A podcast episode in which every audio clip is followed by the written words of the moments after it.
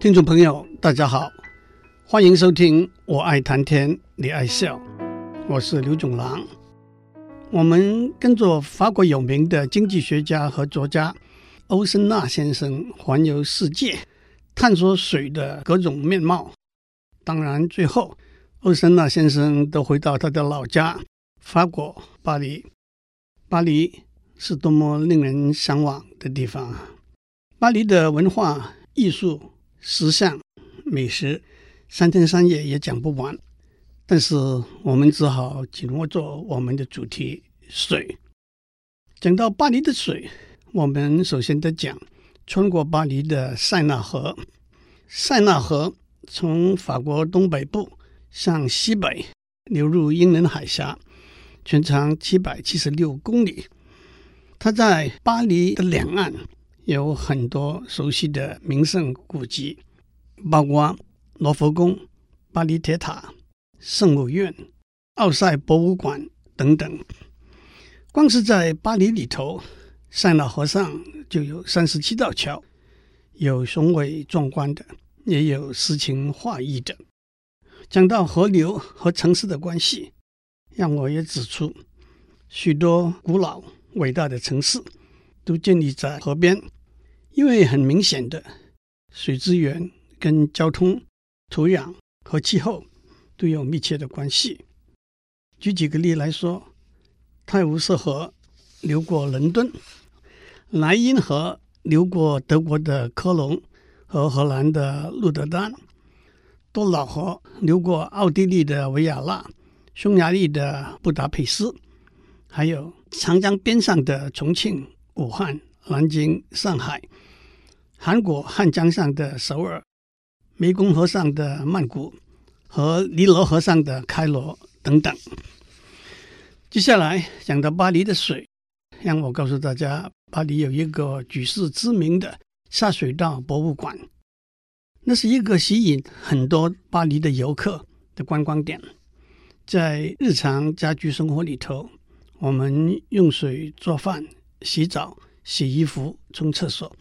在工厂里头，有许多在生产过程中排出含有化学品或者其他杂物的废水，还有暴雨带来过多的水量，都必须做适当的处理。下水道系统就是一个管线系统，把住家、工厂和街道排水的出口连接起来，汇集废水和杂物，经过适当的处理，输送到出口的地方。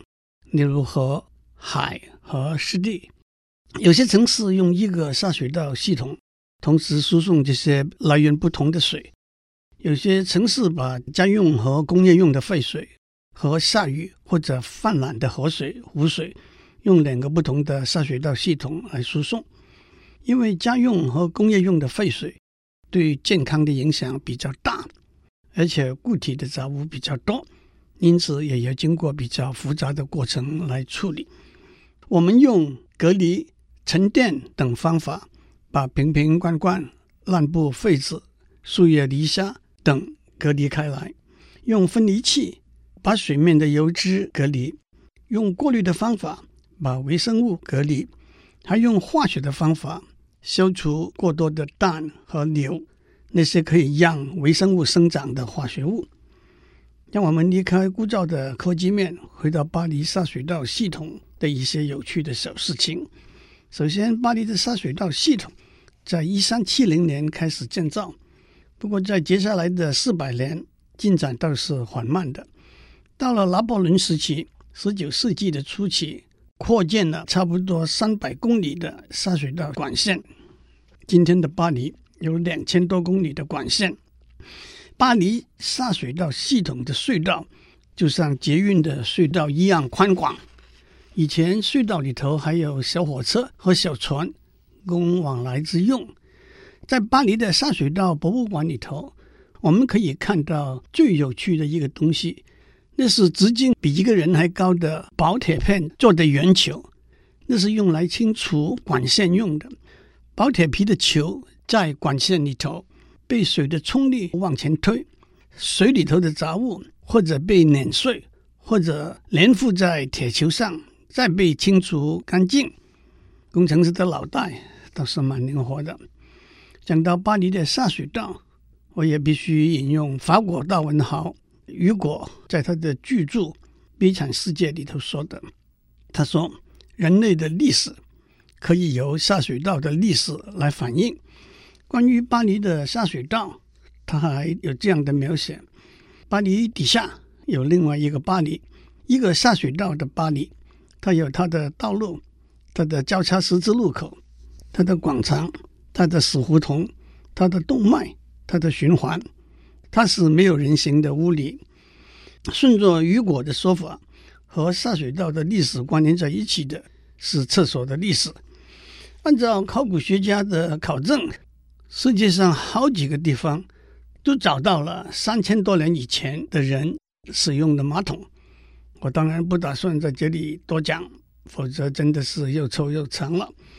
在中国历史上，西晋时代的石崇被列为中国古代十大富豪之一。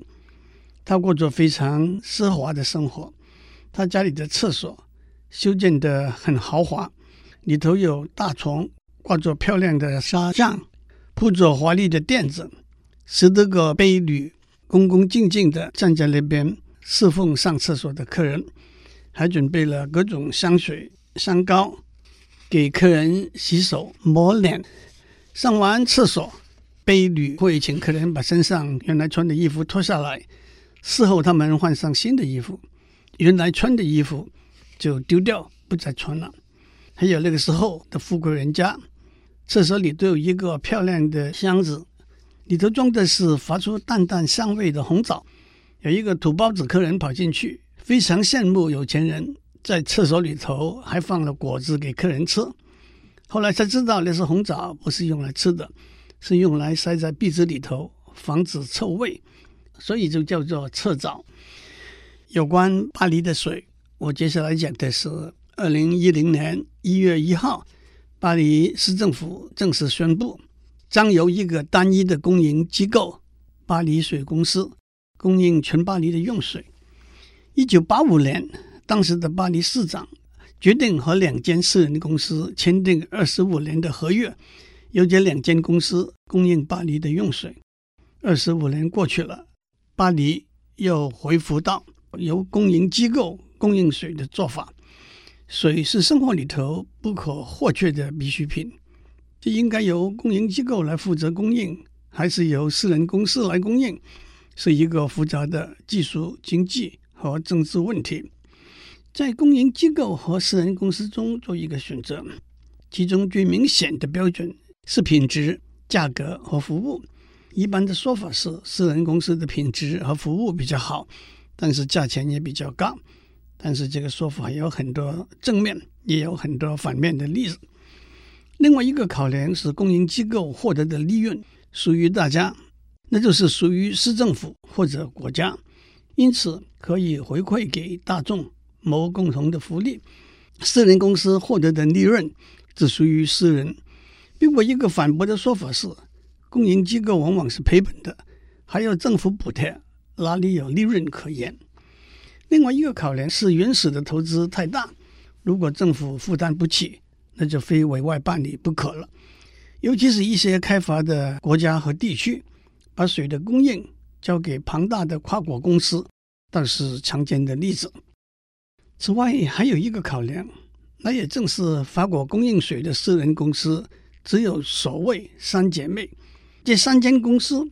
加上一间德国公司，是全世界最大的四间供应水的公司，所以即使在决定由私人公司供应的前提之下，有少数几间大公司而市场垄断，往往吃亏的还是消费大众。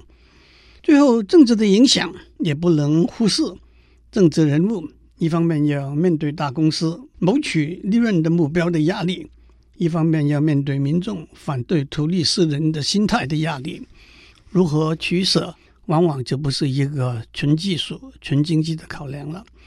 巴黎二零一零年收回私人水公司的经营权，正是二零零七年市长选举里头获胜连任市长的竞选诺言。其实冲水这个例子，我们也可以看到和水相似的生活必需品。例如电力、汽油、瓦斯，甚至高铁、邮政、行动电话，都有许多相似的面向。公营、私营、政府补贴的私营，向政府付授权金的私营 （BOT） 和公私营并存、相互竞争，都各有利弊，没有办法说出哪种方式是最适当的方式。我们先休息一下，待会再回来。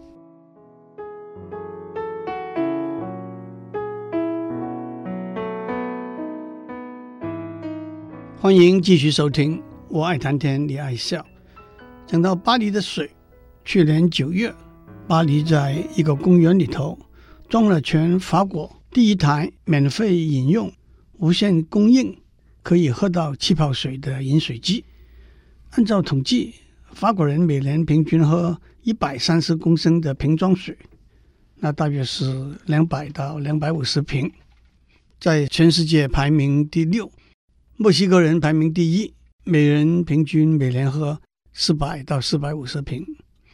我们在上面讲过，去年一月，巴黎才刚刚终结了由两间私人公司供应巴黎用水的二十五年的合约，改由一个公营机构——巴黎水公司来供应巴黎的用水。巴黎水公司说，设计这个饮水机的目的是要鼓励巴黎人。改变他们饮用瓶装水的习惯，在法国和很多地区，自来水是可以直接饮用的，但是许多人还是喜欢喝瓶装水。即使远远在法国之外，包括在台湾，法国出产的瓶装水佩绿雅 （Perrier） 和依云 （Evian） 是非常畅销的牌子。在台湾，大家比较熟悉的牌子有。意大利的 San Pellegrino，美国 Pepsi Cola 的 Aquafina，Coca-Cola 的 Dasani，大陆的庐山，香港的屈臣氏，当然也有台湾自己的悦氏和波尔等等。毫无疑问，瓶装水和现成的自来水比较，价钱相差很远。两个月以前，成功大学黄煌辉校长说，他算了一下。一吨自来水的价钱是十五块新台币，一瓶六百 CC 的矿泉水价钱也是十五块新台币，那是自来水的价钱的一千六百六十六倍。但是如果去问为什么许多人还是选择喝瓶装水而不喝自来水呢？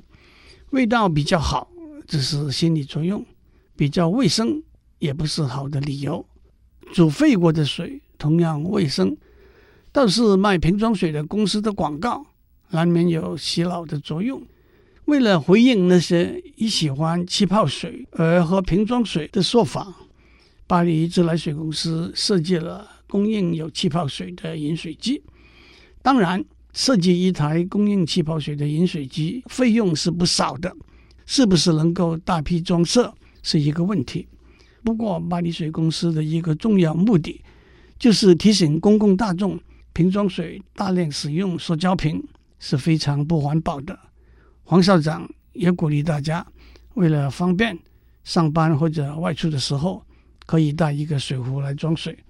这倒让我想起去年台北花博用一百五十万只回收的宝特瓶搭建的远东环生方舟。最后，欧森纳先生说，在巴黎，在法国谈水。不提一下法国的葡萄酒是大逆不道的事情。和水一样，葡萄酒也是一种饮料。但是葡萄酒，特别是高级的葡萄酒，昂贵、复杂、难懂、神秘。有人说的头头是道，有人听了觉得似是而非。和平淡、清纯、自然、天真的水比较，性格不同，境界也不同。也何必强行要做比较呢？奥森纳先生花了两年完成了他环球探索水各种面貌的旅程之后，他说他有七点感想：第一，水是一切人性的起点，一切尊严、一切健康、一切教育、一切发展的起点。在所有优先次序当中，没有比获得水资源更优先、更重要。在科学和经济已经是如此发达的今天，地球上还是有很多人得不到清洁的、卫生的可用水的供应，那是难以让我们安心的。同时，获得使用水的权利的人，必须珍惜这个权利，也必须尽处理污水的责任。第二，水来自大自然，保护自然环境是确保水资源的最佳方式。把最宝贵、最重要的东西的源头毁断了，是愚蠢，也是不可宽恕的行为。第三，水是人类的共同资源，在任何地方区域的水，都是和其他地方区域的水相关联的。地球上水的分布是很不均匀的，在水资源的控制上，我们不能自私，我们必须考虑到他人，我们必须用协调和合作。来代替争执和战争，《论语》里头说：“有国有家者，不患寡而患不均。”正是这个意思。第四，水资源的管理是一个政治责任，不管由公共机构或者私人公司来管理，在决策的过程中，在管理的作业上，诚实、无私、公正、透明是非常重要的。不管谁负起这个责任，他负起的是非常重要的责任。生命的维持、生活的舒适、经济的繁荣、社会的安定，都直接是他的责任。第五，负有决策责任的人，从总统到部长到市长，往往犯两个重大的错误：一个是他们认为有形胜于无形，硬体的建设重于节约和回收。他们强调开源，却忽视节流，而不明白开源和节流是相辅相成的。另外一个是，他们认为清水胜于粪便。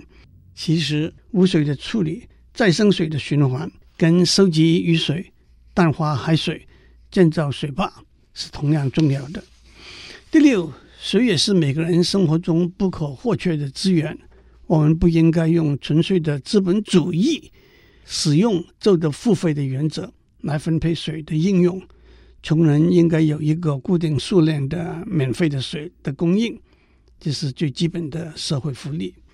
第七，欧森纳先生在两年的时间之内去了许多地方，看了许多和水有关的事情，他变得相当焦虑：污染、过度生产、侵蚀、城市化。世界各个地区耕地面积都很缺乏，土壤正在枯竭，水源的危机和土地的危机是分不开的。不过，在分享了欧森纳先生的经验，了解了他的感想之后，我倒觉得，虽然欧森纳先生的焦虑不是空泛的，但是从一个科技人的观点来看，首先我们必须相信欧森纳先生和许多专家学者告诉我们。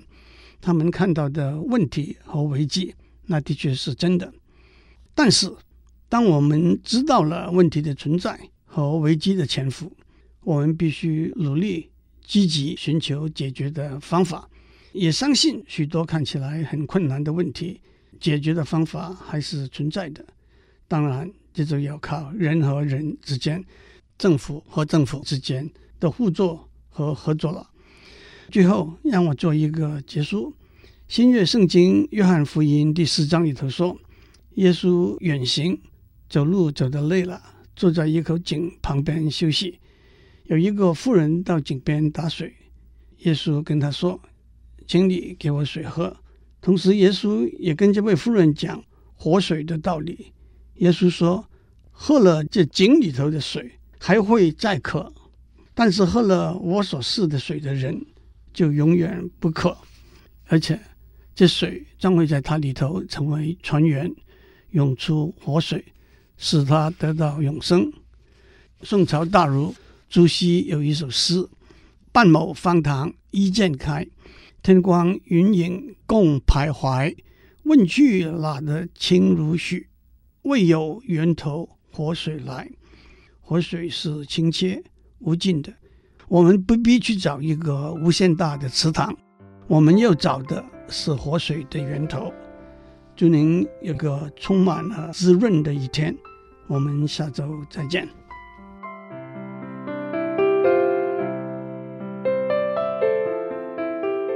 以上内容由台达电子文教基金会赞助播出。